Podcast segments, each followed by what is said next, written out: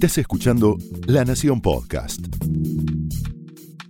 A continuación, Pablo Sirven explora el costado más personal de las figuras más importantes en Hablemos de otra cosa.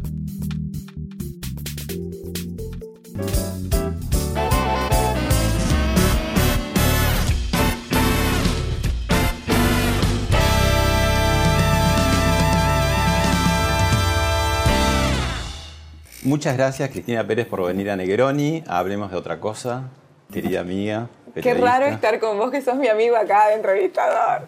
No sé si es bueno o es malo eso para mí, pero bueno. Veremos, veremos. Porque sabes demasiadas cosas. Bien, vos también. bueno, vamos. ¿Cuánto de tucumana sobrevive en vos? Es que eso no es una decisión o algo que uno pueda calibrar. Es como de qué estás hecho, ¿no? y, y, yo estoy hecha de, de, esa tierra, de ese aire. De... Si vos me decís qué elijo para que me represente de, simbólicamente de Tucumán, primero ese es el, el, amor de mi familia, ¿no? Eh, algo que no está eh, sujeto a lugares. Ay, mi papá, ¿cómo buscaste? Mi papá, qué guapo que era mi papá. Mira qué linda foto. ¿Cuántos años tenías? Eh, uf. ¿Qué decirte? ¿Y acá? Mira el Edipo cómo me salió. Qué, guapo que era mi papá me salió el Edipo. Mi, mamá tan hermosa. Mira, ¿cómo conseguiste todo esto? Ni yo tengo estas fotos, me las voy a llevar. Sí, pero el premio a este programa es, son las fotos. Ay, no lo puedo creer. Eh, justo las fotos. Tan hermosa mi mamá. Cristina. ¿Cristina también? Mira, y yo ¿Y acá qué estabas haciendo? Y acá, bueno, acá ya empezaba mi, mi, mi, mi camino, mi escalerita hacia la nerditud, fíjate. Estamos hablando de Tucumán capital. Pues es que esto era jardín de infantes. Y yo ya era concentrada, eh, eh, metódica, disciplinada. Insoportable. Insoportable. Bueno, contame algo de aquella época, ¿te acuerdas? Eh, ¿Cómo decirte? Eh, ¿Viste esos nenes que, de chiquitos se encierran a, leer y la familia dice, mira qué rara que es, no va a jugar, se queda leyendo? Y como que yo de chiquita ya era como una nena grande, como madura, como que como que entendía, leía. ¿Estabas con muchos grandes alrededor o había no, chicos? Leía mucho. A los 7, 8 años ya tenía libros de, todo tipo encima. Mm. Eh, y si no los tenía, los buscaba. Eh, hay dos cosas importantes. Mis abuelas fueron muy importantes. Mi amor, mira, justo. Mi abuela Amparo. Muy importante para vos, ¿no? Tal vez la persona más importante de mi vida. ¿Por? Porque mi abuela, eh, esta foto es de la última vez que la vi. La última vez que la vi. Acá un poquito ya su lucidez la había perdido, pero sin embargo había un lugar mamá de tu donde mamá? de mi papá, donde nos nos conectábamos, nos entendíamos. Acá yo estaba dándole de comer porque ella no quería comer, estaba creo que estaba despidiéndose de la vida yo me crié con la música de su máquina de coser, porque era modista. Había estudiado hasta tercer grado, su papá había venido de Valencia, eh, hijo de una mujer llamada Desamparados, y le puso a ella Amparo. Y ella era Amparo de todos, de la familia, de todos, y a mí me dejó esa sensación de que, que uno no vale menos que nadie, no importa lo difícil, lo adverso, y era una persona de salir adelante, aunque el mundo se viniera abajo. Y éramos una familia de clase media baja, no es que la cosa era fácil. Entonces yo tenía eh, esa potencia de ella. La tenía, la mamé, digamos. Y mi otra abuela, mi abuela Nelly, me regaló mis primeros libros. Yo tenía libros de Amado Nervo a los siete años, de Pablo Neruda a los siete años. Eh, entonces eso Ahí estaban las, la herencia, el legado, ¿no? Fíjate. Eh, te van a saludar ahora gente. Ay, ya te la quedás. La dejamos acá. Te van a saludar alguna gente muy querida tuya. Hola hermanita linda, bueno nosotros también queríamos estar y compartir este momento con vos y la verdad que estuvimos recordando lindos momentos de nuestra infancia y entre tantos que vivimos y compartimos me acuerdo de una anécdota, una tarde jugando en la casa de la tía Negrita entre los hermanos y los primos, que vos trajiste la mesita, la sillita, este, venías con unos machetes, unos papeles y este, el cepillo de, hacer brushing lo tenías usándolo de micrófono y con 8 o 9 años que tenías en ese momento nos contabas las noticias. Así que esa vocación eh, que lograste y que seguís llevando a cabo con tanta pasión venía ya eh, desde niña. Pero ¿quién mejor para contarlo que la mujer que más te conoce en el universo, no? Mi amor, ¿cómo estás? Me estuve acordando también de, cuando vos naciste, que eras una florcita, rosadita, hermosa. Y ahora son tres flores las que tengo. Vos has sido muy inteligente, muy estudiosa, siempre estabas eh, con tus libros, tu literatura, por eso has agarrado con tanta pasión esta vocación del periodismo. Te amo mucho, te queremos tanto todo estamos muy orgullosos de vos. Ay, mi mamá, me mataste. No me acordaba lo que contaba Lorena y no me acordaba porque mira cómo lo, tiene ella en la memoria y, y sí, todo estaba ahí. Mm todo estaba ahí y, sin el amor de mi mamá para bancar mis excentricidades de época, no. Tal vez no se hubiera podido, porque hoy parece fácil, pero ser una nena con esas pretensiones claro, ¿de hace treinta y pico de años. ¿De dónde te inspirabas? Porque digamos, eh, tampoco era que la televisión llegaba tanto. Había un solo canal. No había una sociedad mediática, digo, ¿por qué, ¿por qué se te ocurrió? Había un solo canal y yo quería dar las noticias y jugaba eso ante un espejo y era, era imposible. Cuando, cuando lo viste eh, por, por primera vez, ¿te salió la vocación así rápidamente? O... Mira, mi hermana lo cuenta bien, Lorena, que es tan hermosa ella. Ella también es periodista. Es hermosa. Eh, ahora no está ejerciendo, ella hizo muchos espectáculos y hace, hace conduce festivales y, y, es muy hermosa, muy hermosa. Nos amamos mucho los hermanos y yo, como ella lo cuenta bien ahí... ¿Cuántos son? Somos cinco. Ah. Yo jugaba, o sea, ¿qué, ¿qué cosa más genuina en la vida de alguien? Que el juego de la infancia, que es lo que realmente te desesperas por hacer. Imagínate lo que es para mí hacer eso a lo que yo jugaba. Mm. Es seguir jugando toda la vida, es, eh, es tocar el cielo. Y yo nunca dejo de tener esa sensación. O sea, la tengo, es como que eso le da un, un valor a cada momento. No perdiste lo lúdico, digamos, aún trabajando. No es que no, ¿cómo lo voy a perder? Mm. Mira de dónde vengo. Hay otro tucumano muy importante en tu vida que es Alejandro Romay también. Sí, muy importante. Que un día te vio, vos habías hecho cosas, después empezaste a hacer en la radio. Ya y yo a los 14 ya trabajaba en radio y cuando lo conocí a don Alejandro trabajaba en un cable, ya hacía televisión, yo tenía 17, 18 años, 18 años, a los 16, 17 entré el cable. Y me mandaron a hacerle una nota a él que inauguraba una escuela, la escuela donde él había estudiado, que había estudiado agricultura, agronomía y, y, sacarotecnia, Romay. Rarísimo, sí. Y ahí lo entrevisté y, y viste, y, ocurrió la, una de las magias de la vida, que es la oportunidad ese momento en que coinciden el tiempo y el lugar. Que la oportunidad es mañana casi, te tomás el... Y él en ese momento... En Buenos Aires es una decisión muy... Él en ese momento me dijo, ¿no querés hacer una prueba en mi canal? Yo le dije que sí, me dice, bueno, vení, yo estoy hospedado en tal parte, vení a tal hora al bar, te voy a esperar ahí. Y me dio un diario, un ámbito financiero. Nota mínima, ¿viste esas columnitas de ámbito así chiquititas, de tres, dos líneas? Dos columnitas mínimas así, bueno, hablaba de caballo la nota en la tapa y me dice, bueno, ¿ves esto? Háblame de esto, háblame tres veces más. O sea, lo que él me estaba diciendo era, nena, improvisa, desarrolla esto.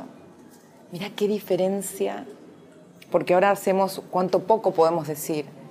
Y en esa época era a ver cuánto más le sacás a esto. ¿Cuánta tela sacás de acá?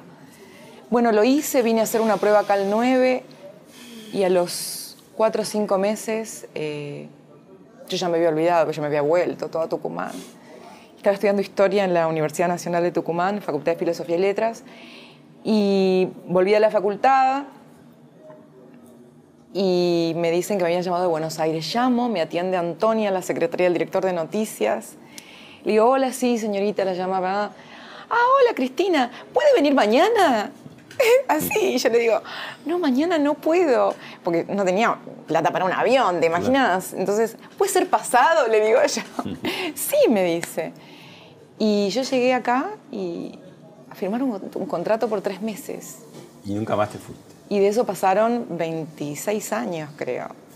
O 25, no sé ya. Leía en, en, tu sitio el otro día, decís, las mujeres somos personas, no le pertenecemos a nuestros padres, no le pertenecemos a la sociedad, no le pertenecemos a nuestros maridos, no le pertenecemos al Papa, no le pertenecemos a una religión.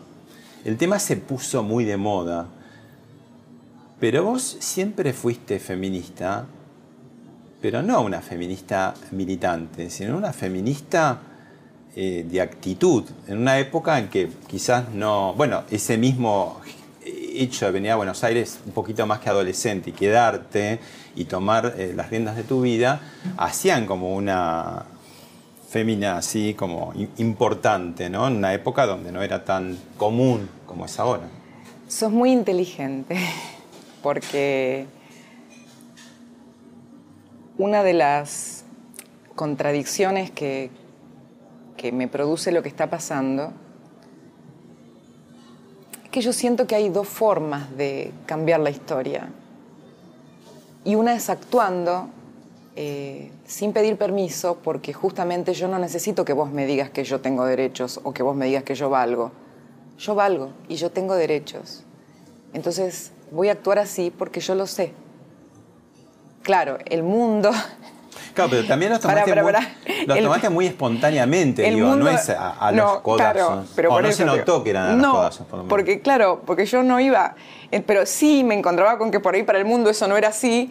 Yo decía, bueno, tengo que ver la manera de que lo sea. Entonces me abrí camino, como una, digamos, eh, una mujer convencida de su derecho a ser libre. Yo creo que en el fondo de la, de la lucha feminista está la lucha por la libertad de la mujer como ser humano eh, pleno. Y digamos, yo creo más en, en hacer que en militar. No porque militar esté mal, sino porque es lo que yo siento que que en puedo... enunciar, digamos, ¿no? O Claro. sea, Eh, yo siento que, que haciendo yo genero un cambio desde mi baldosa. Que yo lo, digamos, que genero un, que abro un camino, que, que puedo dar un ejemplo, que puedo ayudar a otra mujer, que puedo pararme de igual a igual. Y si no, no habría llegado hasta acá. Ahora, digamos. vos hiciste otra cosa todavía que casi que no se llegó hoy en día, que es en la época de los bebés de probeta, en la época del alquiler de vientres, en la época de eh, congelamiento de embriones, vos no ahora, sino hace mil años, digamos, mil años, dijiste, no voy a ser madre, o no quiero ser madre, o no deseo ser madre. Ahora por ahí eso la gente ya no le eh, cae ni le va ni le viene, o sí, pero en la época que lo dijiste, y que no dijiste tampoco, me parece como una bandera, síganme, qué sé yo. ¿Qué, qué fue eso? ¿En, en qué momento se te ocurrió eso y por qué lo mantenés así como una decisión? En realidad, eh, eh, nunca tuve vocación de ser mamá, pero también siempre supe que, que eso en tanto pudiera ser mamá, podía eventualmente generarme replanteos, eh, crisis, reconsiderar, recalcular, porque mientras uno puede tener un hijo, uno se hace la pregunta. A veces me pasó de estar muy enamorada y sentir que tenía esa sensación de querer que ese amor se prolongara en un hijo, pero eso me duraba 24 horas porque cuando venía lo concreto de ser madre, a mí no me movilizaba. Realmente no me movilizaba. Y creo que, uno tiene que ser lo que es. y, desde lo hondo, cuando, cuando hay algo que, no sentís, pero lo hace todo el mundo, vos mereces ser fiel a vos mismo. Porque en eso no podés transar. Si vos transás para pertenecer, eh, te aniquilaste. Deciste no tener hijos, pero hay sobrinos que también están acá. ¿En serio? Ay, los quiero. Te deseo lo mejor, que la sigas rompiendo como siempre y nada, te amo y te extraño un montón. Hola tía, te amo y te extraño, sabes que estoy muy orgullosa de vos, te admiro y bueno, nada, acá ya tenés una sobrina que va a seguir tus pasos. Te amo. Tía Cris, te amamos mucho, te mandamos muchos besos. Están todos casi. ¿Vos viste lo que son? Y Amparo, que recién nació, escúchame, la bebita esa, yo a mi abuela le había dicho, abuela, si yo tengo una hija, alguna vez le voy a poner amparo. Y nunca tuve un hijo. Cuando se murió, tú tenías 30, imagínate, dije, Dios mío. Y sentí un alivio ahora, porque dije, bueno, le pusieron a la beba, cumplieron con mi abuela. Y la soñé a la beba y a mi abuela tres días antes de que nazca la, la, bebita. Mira vos las deudas de la vida, no los mandatos, porque yo dije, mi cabeza decía, mi abuela a mí me va, me va a perdonar esto porque ella quiere que yo sea feliz. Y ahí está la clave. Y las nenas, que son hermosas, que ahí estaban Martina, Barbie, Juana, Felipe y Amparo, eh, creo que tienen en, su mamá, en su tía, ejemplos de mujeres que, salen a lucharla y a ser ellas. Y vos ejercés no una maternidad, sino una, ¿cómo se llamaría? Ser tía, pero... al lado de lo que hace mi hermana es nada. Eh, es nada, pero yo creo en, que no hay ejemplo más fuerte que, lo que, uno, que uno hace para lo que los chicos ven. Los chicos por ahí vos les decís algo y no les queda como lo que te ven hacer. Yo creo en eso, mucho. Hay una sección en este programa que es ¿qué hacías cuando tal cosa? Y tenemos ahí lo que elegí, después te voy a contar por qué la elegí. Argentina today invaded and seized the Falkland Islands, which have been under British rule for nearly 150 years. After several days of rising tension in our relations with Argentina, that country's armed forces attacked the Falkland Islands yesterday and established military control of the islands. Mr. Speaker, I'm sure that the whole House will join me in condemning totally this unprovoked aggression by the government of Argentina against British territory. He said the people were in tears. They do not want to be Argentine. He said the islanders are still tremendously loyal. Eras muy chiquita cuando pasó esto, Malvinas, pero ahí está un país, una cultura que vos que eres mucho, que estudiás, que investigás. Y Thatcher, si bien es distinta, me da la sensación de esa mujer guerrera, autosuficiente, autoabastecida. ¿Sabés qué me sorprendió cuando la escuchaba recién? Que, que, si no hubiera visto la imagen hubiera reconocido la voz de Margaret Thatcher. Cuando una persona adquiere una voz que se, que se conoce al escuchar, ¿no? Qué fuerte eso. ¿Y qué te sugiere a vos? No, sé si tenés algún recuerdo de entonces, de cuando fue, pero que eras muy chiquita, cómo te impactó lo de Malvinas. Y después me interesaba una mujer así, de ese dominio, de, tuvo la mitad del mundo occidental en sus manos, ¿no? Que vos que sos una mujer también determinada, que te construiste a vos misma, ¿qué relaciones o qué tan lejos o cerca te, encontrás. No te quiero decir que sos la dama de hierro del noticiero argentino, pero... Em, de Malvinas tengo flashes de la infancia porque era muy chica. La plaza, la solidaridad. Y, Galtieri diciendo si quieren venir que vengan. Mm. Eh, eso, eso es el recuerdo de la infancia. Flashes de eso porque, bueno, era una niña. Era una niña, nos lleva a los 10 años. Y, Creo que si bien la historia va, va a darnos más perspectivas sobre un liderazgo como el de Margaret Thatcher, fue una mujer determinada.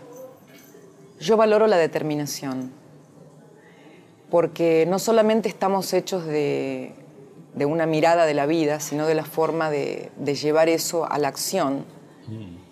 Y para eso necesitamos, además de la voluntad, eh, el temple, el carácter. ¿no? Ella ahí estaba usando la fuerza de su oponente, que era bastante poca, pero estaba usando la fuerza de su oponente para resurgir. O sea, estratégicamente, ¿qué podía significar para Inglaterra pelear con un, con un país de la periferia?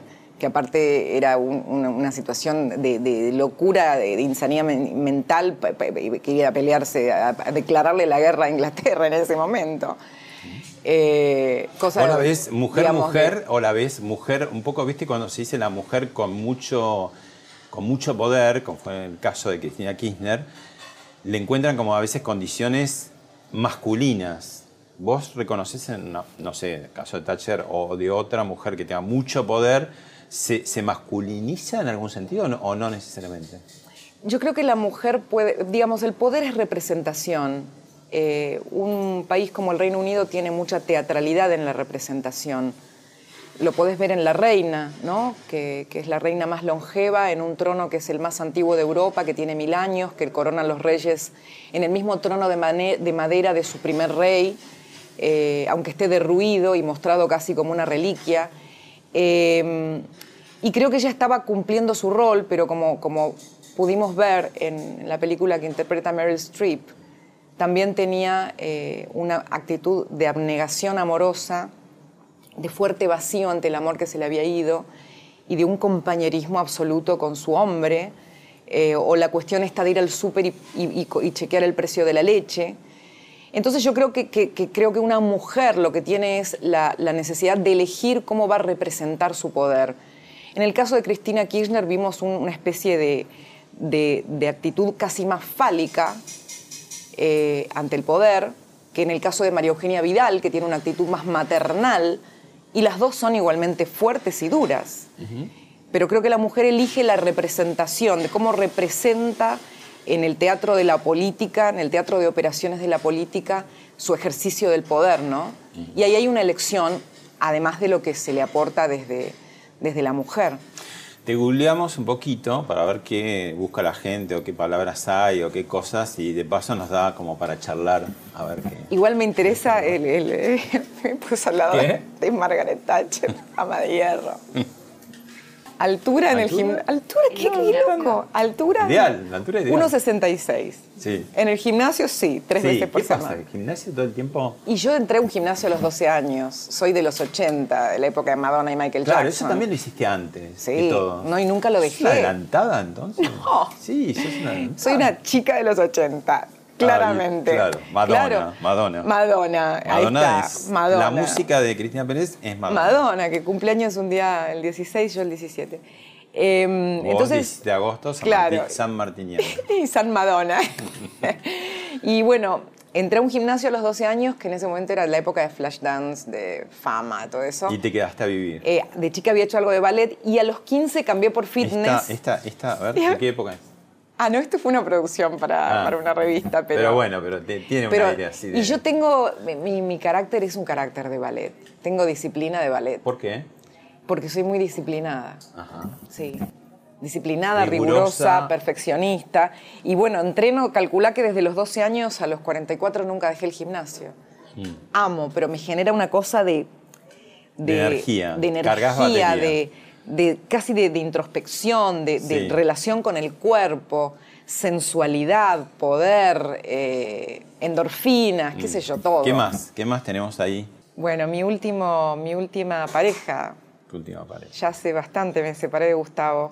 Sos, eh, digamos, una mujer sola, autoabastecida, pero no por eso con una vida intensa. Claro, de mi vida, amores, mi vida eh, tiene amor, es decir, yo soy una enamorada del amor y, Sí. y como tengo mi mirada sobre las relaciones también, eh, digamos, soy muy libre para, me si me enamoro, me enamoro y punto, tengo derecho. Mm.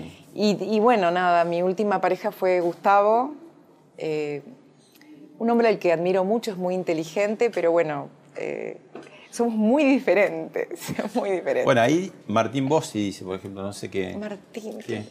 pero Martín hace bromas, es todo broma me parece.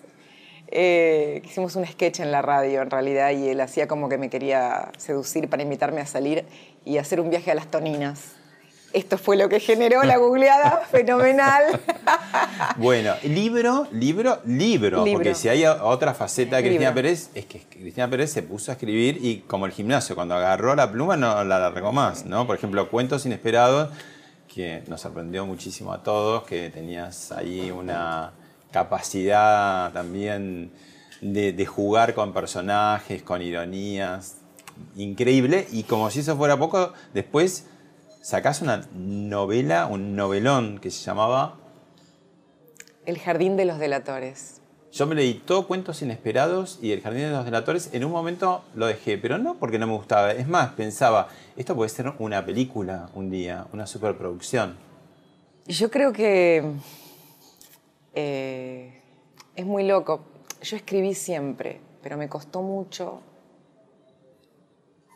desnudarme para escribir y publicar, porque es una situación de desnudez. Por eso también la tapa del primer libro fue, una, fue un desnudo. Yo me Claro. desnudé para la tapa de mi libro. Como una flor. Que Con aparte dos flores. me vos y reía, flor. mi vida, gracias. me reía porque Ale López, la fotógrafa, que, que imagínate, fotografió a, Va- Vargas Llosa, a Gar- García Márquez, a todos. Yo le decía, Ale, mira lo que te estoy haciendo hacer. Y me decía, Ale, yo nunca... ¿Fue idea desnudo". Eh, fue idea mía, pero también tuve la, la potencia de que la editora me bancó. Y Bueno, ahí tenés Flor- la cosa original feminista, porque una feminista nunca haría eso, porque era una espalda desnuda, ¿no? Y entonces. Pero es que jugando- ahora hay una relación diferente. Creo que el feni- el- las chicas feministas de ahora tienen una relación diferente con el cuerpo a la que podíamos tener las feministas de los 80. Que primero salíamos a competirle al hombre, digamos, no a pedirle permiso, sino a competirle. O sea, eso en los 80 tiene eso, desde la película secretaria ejecutiva a lo que quieras. Y después, eh, la relación con el cuerpo. Imagínate si es no ser feminista, decir, a mi cuerpo lo uso como quiero. Mi cuerpo es mío y si lo quiero mostrar y es bello, ahora hay como una pelea con la belleza. Como que si lo, que lo bello está malo, que no hay que mostrar. Yo no soy objeto de nada, soy, soy yo, soy, pertenezco a mí misma. Y si mi cuerpo eh, es para mí un canal de expresión, ¿por qué no lo voy a manifestar así? Entonces esto, esta cosa de, de que, el- de, que, de que ponemos el cuerpo solo como, como un objeto que alguien determina como objeto, entonces por eso es malo. Y estamos vedando la celebración del cuerpo, la celebración del cuerpo que, que nos enseñó el Renacimiento, que nos enseñó Leonardo, que nos enseñó Miguel Ángel, que nos enseñó eh, la liberación de la oscuridad que significó el arte con el Renacimiento, qué sé yo. Bueno, y el último googleo, estás vos, Sí. dice pareja Barili, por Sí. razones muy obvias. ¿Cuántos gente- años de pareja televisiva tienes Claro. con Rodolfo Barili? Con Rodi es la pareja que más me duró, siempre lo digo. Y con Rodi tenemos eh, 16 años juntos. Y la gente quiere que seamos este, los Pels. Y Rodolfo está acá también. ¿En serio? Desde que me dijeron que tenía que grabar este video solo pienso en un momento, que fue el primer premio que ganamos como Noti, allá en el 2009. Fue el último Clarín Espectáculos que se entregó con un jurado súper heterogéneo. Y la particularidad era que iba una hora y pico diferido. Me acuerdo vos saltás y yo salto porque vos saltás. Nunca escuché que habíamos ganado. Es más, íbamos absolutamente de puntos y no de banca. Y hay una foto que lo describe, estamos atrás y sabíamos que habíamos ganado, teníamos la enorme felicidad, pero nadie sabía. Y eso hasta que empiezan a sonar los celulares. Es como, lo describo como el haber creído nosotros, en nosotros, en el camino que recorríamos, en que la gente iba a estar. Es un lujo, ha sido un lujo, seguirá siendo un lujo compartir el tiempo con vos. Eh, sabes el respeto, el cariño que te tengo. Eh, y como dice Gustavo, merece lo que sueñes. Mira, lo veo a Rodolfo y, hay algo muy fuerte. Yo cada día valoro más lo que construimos juntos. Porque nosotros nos entendemos juntos delante de miles de personas. Y hemos recorrido distintas etapas. Eh, amamos mucho lo que hacemos y lo que tenemos es casi, casi un hijo. y el noticiero es nuestro hijo. En una época donde las parejas eh, de noticieros no hay más, ¿no? Porque empieza a haber como una especie de dispersión. Claro, y el noticiero nosotros lo empezamos, nosotros lo, concebimos, lo, iniciamos, o sea, lo dimos a luz. ¿Cuáles son las condiciones para presentar idealmente un noticiero en una época además de tanta dispersión informativa, con tantos canales de noticias, con tantas redes sociales que te dan la noticia todo el tiempo, que ya no hay que esperar como antes a decir tal hora el reporter eso, tal hora Telenoche, tal hora Telefe Noticias. Es muy interesante la pregunta y creo que es la pregunta del momento sobre este tema, pero justamente porque la fugacidad eh, hay momentos en que nos despedaza, solo nos salva lo que siempre nos, nos salvó, que es la humanidad, porque aún en los tiempos del vértigo que vivimos, somos seres humanos con el tiempo de lo humano. Y lo que se produce en la televisión es el encuentro de una persona que le habla a otra persona. Y no tenemos que olvidarlo, porque de alguna manera, lo decía el otro día, para nosotros lo revolucionario es perdurar, pero también ocurre porque hay un vínculo, un vínculo de confianza, hay gente que ha crecido viéndonos y gente que nos recuerda como si fuéramos sus hijos o sus nietos. Eh, hay una relación de personas y la televisión siempre fue eso. Mm. Ahora queremos instagramear la televisión y no. Sí, ¿cómo haces para no cansarte, para que no te sature, para que no te de pronto aliene, ¿no? Porque la noticia es fuerte y en un país como el nuestro que es vertiginoso, que todo el tiempo pasan cosas, ha llegado a estar 10 horas en el aire, ¿no? Cuando fue el tema de las torres. Con las torres 10 y después cuando murió Kirchner estuvimos 14 horas, sin cortes. Y me acuerdo divertido en algún sentido, muy original lo que hicieron cuando las últimas elecciones, creo que eran las presidenciales o el año pasado, que hicieron una cosa que pasaba muy en las casas, como decir, bueno, el noticiero terminó, pero seguimos porque hay que esperar. ¿Te acordás cuando estaba muy cabeza a cabeza Cristina y Burrich? mate. Entonces trajeron mate, no sé si empanada, ¿no? Se, dan más lugar, digamos, ahora los presentadores a hacer una cosa más informal, porque antes era como una cosa más en noticiero, más embarada, ¿no? Y es que pasa, estamos... O sea, las noticias son las cosas que nos pasan a todos. Y creo que hoy la tele se permite que mostrar que somos personas a las que le pasan las mismas cosas, que antes por ahí no se mostraba, mm. eh, porque cambian los tiempos. Capítulo actuaciones, primero que nada. Ah. Vamos a ver. ¿Cuándo te surgió esa necesidad de decir, bueno, quiero romper ese techo? ¿Podríamos decir que Noticiero es como la nave madre, que digamos es tu casa y de ahí el multimedio Cris este, Pérez va hacia escribir, hacia redes, hacia la actuación o no? El, punto, el, foco está en las, en las letras, digamos. El punto ese es tu de lugar, inicio, de origen. Las letras y las letras salen por tele y las letras salen en un escenario y las letras salen en redes sociales. En las redes y las letras salen en la radio. Em, pero el teatro, en rigor de verdad, en la primaria también yo escribía obras de teatro y las ponía en escena y actuaba. Que esto por ahí parece poco importante, pero, pero también viene de la infancia. Entonces eh, hubo un momento de mi vida donde sentí que me, que, me, que me, faltaba algo, que es donde explota en mí. Vos me ayudaste mucho, porque yo te conté una vez, te dije, Pablo, estoy muy bloqueada, no puedo escribir. ¿Te acordás de eso? Vos me reayudaste. Me acuerdo que vos me ayudaste también con internet en los 90. Pero olvídate, tu ayuda es mucho más importante. tu ayuda fue mucho más importante que me ayudaste porque yo estaba muy bloqueada, porque no me podía ir de, de lo noticioso y cuando di el salto a, poder escribir ficción, a poder escribir poesía, a poder, que esto hace mucho, eh, también naturalmente vino el, estudio de la literatura y con el estudio y con mi amor por Shakespeare el teatro fue casi inmediato. ¿Y acá, por ejemplo?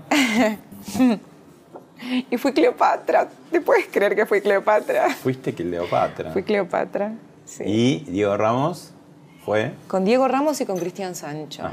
Y Diego Ramos te va no, no te puedo creer. Hola Cris, ¿cómo te va? Bueno, me pidieron que cuente alguna anécdota o algo divertido, creo que no se me ocurre nada, pero fundamentalmente porque lo divertido sale cuando, cuando las cosas no están bien preparadas o se deja librado la improvisación y vos sos una profesional, una gran respetuosa del material que se está trabajando y mucho más en cuanto a Shakespeare se refiere, así que creo que lo único que tengo son los mejores recuerdos de vos eh, como actriz, como compañera, como persona y espero que, que nos junte otra vez algún material de esos tan desafiantes que a vos te gusta hacer y que disfrutamos tanto. Te mando un beso enorme y espero que estés muy bien. Es que era muy desafiante, es tan buena persona, Diego. Me ayudó tanto.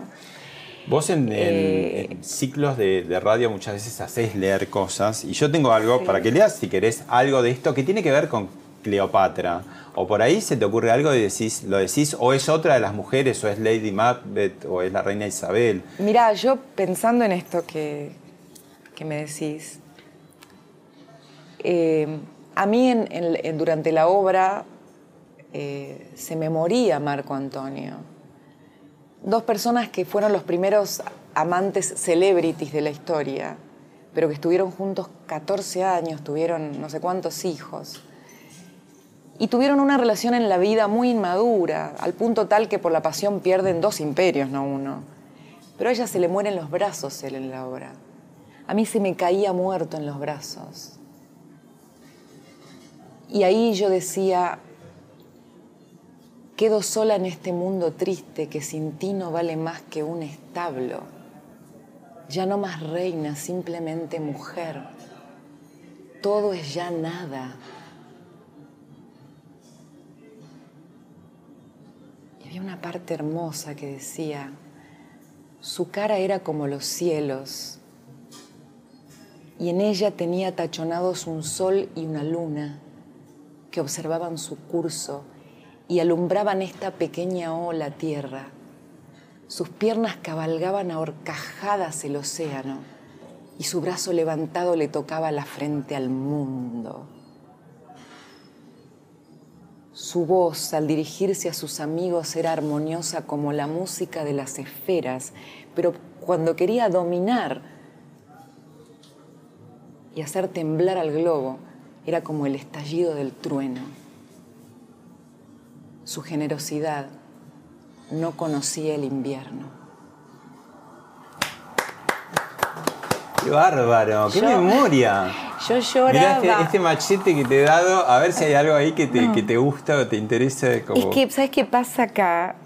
Esto que es- son frases que sin. Esto cuando ella se muere, ¿no? Claro, ella.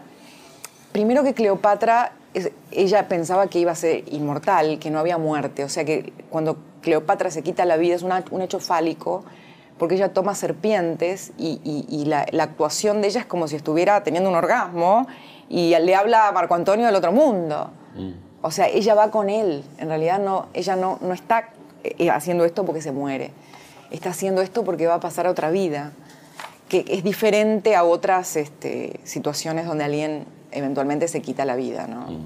Bueno, ¿te ha pasado en la actuación hacer mujeres Tremendas. tremendas, fuertes? Digo, ahí otra vez la línea de la mujer que sos vos y que interpreta a esas mujeres y que ahora, por lo visto, te queda un eco fuerte de esas mujeres adentro. Fuerte, sí, pero eh, eh, fíjate que, que en cambio yo este personaje lo, lo disfruté, tuve mucha más identificación, porque Cleopatra era muy moderna, que con Lady Macbeth, que la sufrí. O sea, a mí me dolía, me dolía, me, me- me- me quebraba. ¿Y qué, qué encontraste en la actuación? ¿Qué te agregó? ¿Y, Y cómo mirá, sigue eso? La actuación en teatro Sí. es una de las cosas más trascendentes que yo hice en mi vida porque no te queda ni una pestaña, no estás vos. Vos te pones tus sentidos y tu cuerpo para ser otro. Y mm, en ese hecho de, de borrarte es cuando probablemente, paradójicamente, sos más vos que nunca, porque sos vos desde la materia, qué sé yo cómo decirlo. Y aparte porque el teatro tiene la, la- la textura de la vida. Y tiene algo psicoanalítico también, ¿no? Sí, pero tiene la textura de la vida, es algo que vive mientras muere y muere mientras vive. Tiene la textura de la hora, de lo Pero digo, presente. el personaje, la obra que te, que te atraviesa, y cuando es nada menos esos textos tan medulosos y tan Se te hacen impresionantes, carne, claro. no sos vos la misma después, ¿no? No, O sea, y, y se te hacen carne, o sea, te, te- te- eh, te- te- es una experiencia física. Y yo ahí, ahí me arriesgué mucho, Pablo, porque mucho riesgo. me arriesgué mucho porque me arriesgué a la ante todo a la incomprensión de quienes sin mala intención podían reclamarme que yo no dejara de ser la que ellos conocen, que de las no- da las noticias y que no les cambie la situación porque cómo voy a hacer semejante desorden en mi vida. Y después estaban los que, los que tal vez buscaron juzgarme como advenediza o los que creen que si bien respetan que un actor pueda conducir un programa, no respetan que un conductor pueda actuar. La mala noticia que tenés para ellos es, dos puntos, lo voy a seguir haciendo. Ahora no tengo tiempo, pero, pero voy como con lo que te decía de no ser madre o, o- ser lo que soy. Soy lo que soy o no soy nada. Y nadie merece que yo deje de ser yo. Y otro, soy lo que soy tuyo, son las redes sociales. No hay persona en, en la vida que somos todos muy adictos que te podamos superar, ¿no? No, mentira, mentira, no, mentira, sí, mentira, está- no, O tenés gente que de este No, no. manager de No, no, todo- community, todo- ¿no? Pero es que- escribís, ahí, ahí, ahí vemos cosas de, de- de vos, tu vida, tu diario Todo. casi fotográfico. Sí. Ahí en Instagram estás develando como otra faceta, la de fotógrafa, casi. ¿Sabes qué? Es que creo que nos sale la, la comunicación como, como algo, como, un, como una segunda piel, como un acto reflejo. Las redes mostraron, me parece, que la comunicación es, el- es la persona, que la- somos lo que comunicamos también. Todo el tiempo. Obviamente, si, te- si lo que comunicas no es verdadero, te puedes quedar con un vacío tremendo, porque si posteas la milanesa pero no la comes, no sirve. Eh, y además te expone a que cualquiera te toca el timbre.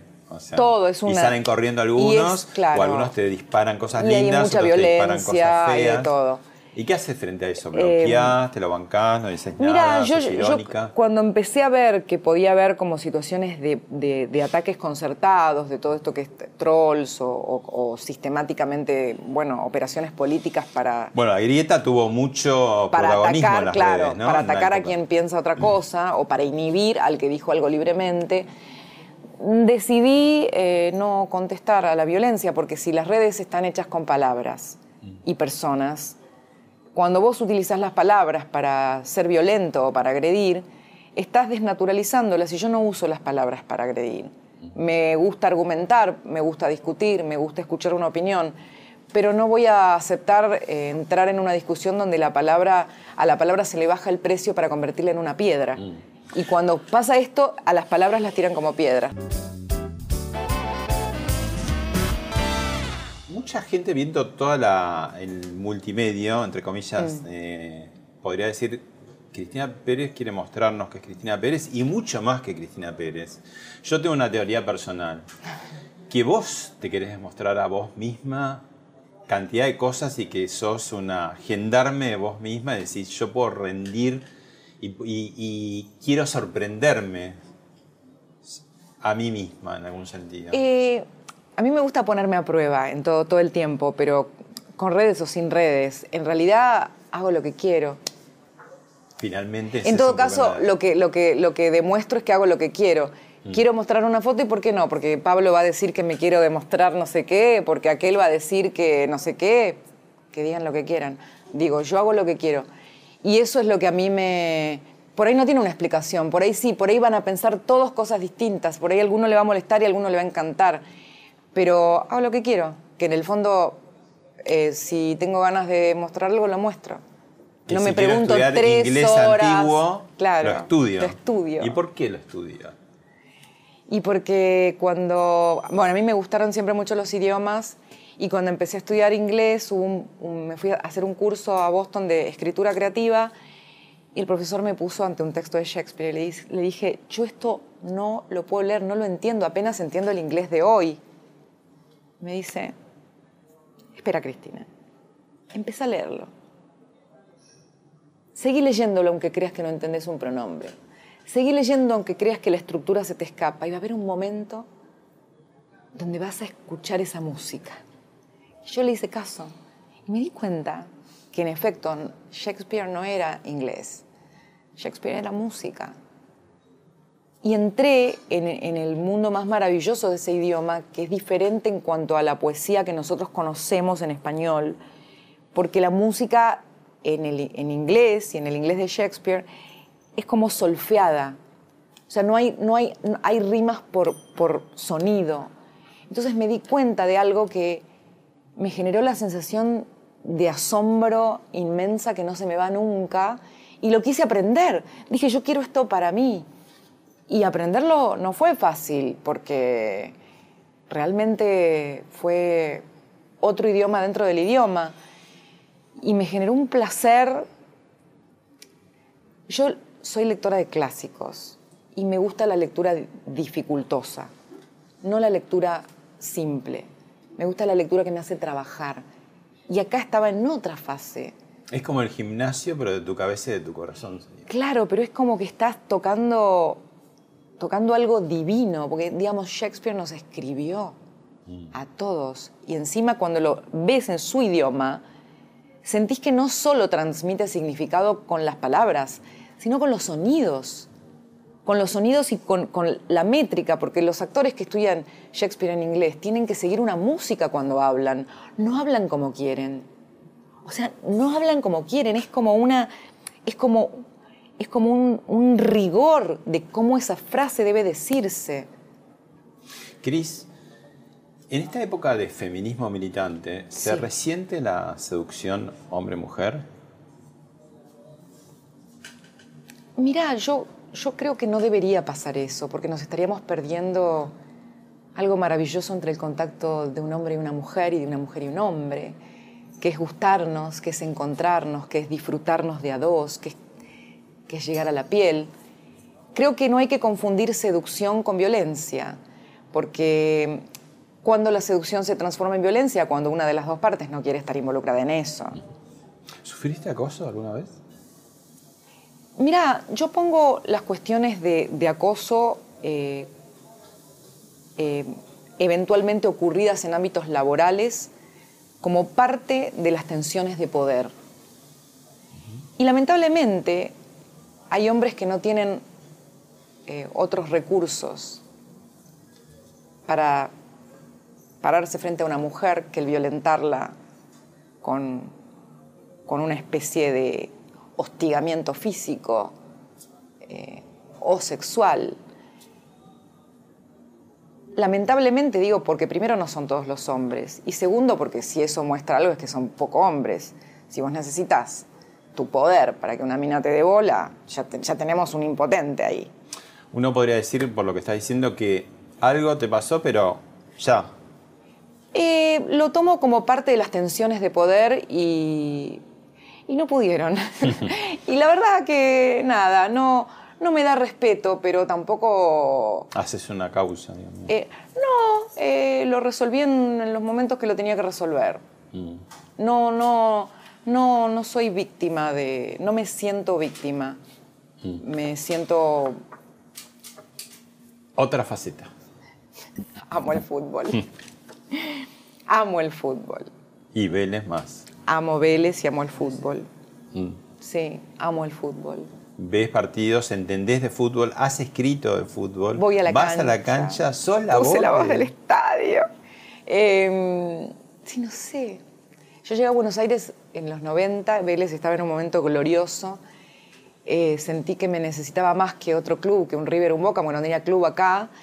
Y no me arrepentí, fue una gran decisión porque Vélez es el club que más creció en estos últimos 25 años, sumó de un título a 16, incluido una Copa Intercontinental en Japón, con lo cual fue una gran decisión. Y tiene dos cosas que a mí me gustan. Que como institución es ejemplar y que, y que tiene un fútbol que, que a mí me gusta, que es el de ir a, buscar el arco, es un fútbol más ofensivo. Llegaste eh, a Buenos Aires en el 92. 92. Pleno eh, ascenso al menemismo. Sí. Bueno, ahí, ahí, ahí tenemos un clip para que veas cómo eras, cómo fuiste, cómo sos. Me muero. Gracias por el año, hasta luego. ¿Podríamos complementarlo con el índice de inflación de diciembre? A ver. Se juega, va, intenta. Ya se han registrado denuncias. La felicidad en este momento para ellos no tiene precio. Ya llevó a una crisis política. 7 de la tarde vas a tener toda la información por Telefe. Según los especialistas, el humor o la ironía pueden nacer como un mecanismo de defensa ante situaciones dramáticas. Les agradezco a todos por los que, bueno, se preocuparon por mi salud. Hola, muy buenas noches. En un ratito, diario de medianoche. Que lo levantó por los aires cuando toreaba de muleta. Y afortunadamente esto fue una acogida con suerte. Lo dijo. sé qué chanta, Romay. Él me dijo, ¿a qué no lo vas a decir? Él me desafió a que no lo vas a decir en el corte. Y yo le dije, sí lo voy a decir. Y lo dije, pero mira cómo quedó eso. Y aparte, mira cómo él me ponía a prueba. Claro. De que no me iba a animar a romperlo, a, a cruzar la barrera de lo ridículo. Claro, ¿no? Y además, bueno, ahora nos llama la atención, pero en esa época... No, y era el dueño del canal, que te decía, no vas a poder, sí voy a poder, don Alejandro. Y yo le tenía un miedo y respeto. Pero imagínate que ese hombre me dio a mí la oportunidad de mi vida. Y un día se presenta en el verano, que yo hacía la suplencia de Mabel, y se pone ahí. Yo digo, acá esto Mabel termina. Claro, esto termina muy bien o termina muy mal. Digo, me echan. No, esa cosa de decir, estoy con el dueño. Hoy no puede pasar que un dueño de un canal baje a hacer el noticiero. Cris, ¿a, a dónde va el periodismo? Qué buena pregunta. Eh, la verdad es necesaria. Pero se está perdiendo un poquito, ¿no? Cuando nos metimos en el, en el caldo espeso de la post-verdad, creo que aprendimos todos algo. Que a toda post-verdad le llega su verdad, como dice el profe Tonelli, que es mi amigo. Eh, y creo que a la larga la gente está descubriendo el truco. Está descubriendo el truco. Y a la larga la, la posverdad, que es una especie de, una, forma de la mentira, no te sirve. Entonces cuando descubrís el truco lo que querés es que te digan la posta. Creo que el periodismo se trata de eso. Y en televisión tiene que ver también con, con, que está la relación de empatía, de ponerte en el lugar del otro, pero si vos confías en el otro, confías que te va a decir la verdad. Y a veces también la verdad, cuando tiene que ver con una opinión personal, es decirte en forma honesta lo que pensás de algo. Y creo que todos vamos aprendiendo en este mundo de redes que nos, nos puso en crisis con la verdad, que lo que nos va a servir al final del día para cambiar algo es la verdad. Mm. Porque no te va a servir el, el, el, el humo. La última. ¿A dónde va Cristina Pérez? Con ir yendo ya, ir yendo creo que es el gran viaje, es eh, el movimiento. ¿Qué le vas a estar exigiendo a Cristina Pérez en los próximos Y ahora tiempos? estoy, con, estoy despuntando la fotografía, que en realidad eh, mi, vida, mi vida con una cámara es toda mi vida, pero desde hace muchos años, pero muchos, te diría 15 años, que, que, tengo un, que soy una fotógrafa amateur. Uh -huh. Y amateur, que viene de amar, eh, amo la fotografía, y ahora estoy llevándola a un plano más profesional, así que por ahí ya va a haber novedades con eso. Pero estoy llevándola a un plano más profesional, de convertir eso que es algo que yo hago por amor. Yo viajo con mi cámara, y no viajo sola, viajo con mi cámara. Si no voy con mi cámara, viajo sola, pero viajo con mi cámara, que es grande. Eh, y, y, es un lenguaje que a mí me, me, da mucha felicidad. Como te digo, lo que va a despuntar es que va a tener una dimensión profesional en algo que estoy haciendo, chan chan. Mm. Pero es también de toda la vida, toda mi vida. Solo que, mirá, lo que tiene una foto, que ahora es como lo que democratizó el arte, porque todos sacamos fotos todo el tiempo, lo que tiene una foto es que puede condensar el pasado y el futuro. ¿no? Eso es como una foto, un instante puede condensar el, el pasado y el futuro. Gracias, Cris. No, gracias a vos. Me gracias. encantó la entrevista, aparte. Gracias. Te quiero mucho. Igual.